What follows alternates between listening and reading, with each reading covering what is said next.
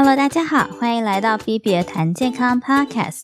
今天这一集呢，我们来讲一下镰刀型贫血，英文叫做 Sickle Cell Anemia。这个贫血呢，虽然不是在亚洲非常非常的常见，但是它一旦出现，就是非常严重的一种。所以我想说，我们可以讲一下这个东西。啊，镰刀型贫血呢，是一个隐形的遗传性疾病，基因位在人类第十一对染色体上。只有当父母双方呢都带有这个基因呢，小孩才会有镰刀性贫血。如果只得到一个基因的话，小孩只会是带原者，不会有明显的症状。变异的基因呢会影响血红素的贝塔链，让红血球变成镰刀状的。这种形状的红血球呢容易破裂，在血管中出现凝聚阻塞的情况，就是像身体的局部区域出现缺血跟栓塞的状况。一般正常红血球寿命大约可以有九十到一百二十天吧，就大概可以有三到四个月这样。但镰刀型红血球寿命呢，一般只有不到二十天，所以病人体内的红血球的数量呢，会远低于一般人，然后会出现很明显的贫血症状，是严重的溶血性贫血。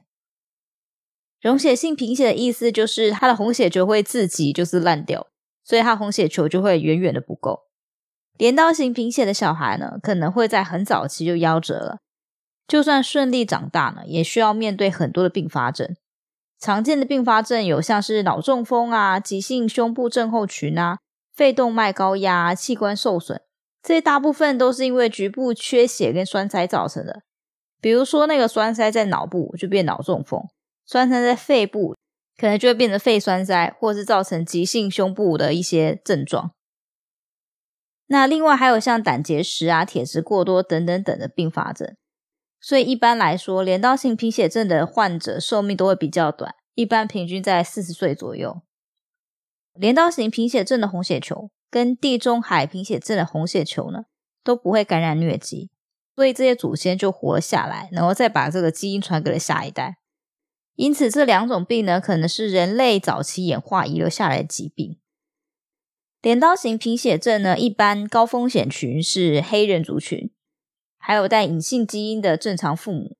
他们有四分之一的几率会生出镰刀型贫血症的孩子。美国的新生儿血液常规中就有包含了这一项，但台湾因为不是很常见嘛，所以没有包含。如果有需要的话，比如说家族里面有跟黑人通婚的，或是已知父母其中一方是带原者，都可以额外的要求要筛检。这里也再一次告诉我们婚前体检跟产前检查的重要性，这个很重要，一定不要漏了。目前呢，公认可以治愈镰刀型贫血的方法呢，也就只有一个，就是骨髓移植。但大家也知道嘛，要找到匹配的捐赠者有多么不容易，而且就算找到了，然后他也愿意捐，执行手术的过程呢，就也蛮危险的。我们要先把病人骨髓里面的干细胞都先杀死。然后这样子才可以把捐赠者的干细胞放进去。但如果手术不成功的话，这个病人他本来就没有自己的干细胞，然后捐赠者干细胞也没有活下来，所以他就会很危险，有可能会死掉。而且这个手术的难度蛮高的，也不一定成功。如果不能进行骨髓移植的话，那退一步就是我们会进行输血跟药物治疗。但这两种都是治标不治本的，是没有办法治愈镰刀型贫血的。那今天这集到这里了，希望有提供大家有用的资讯，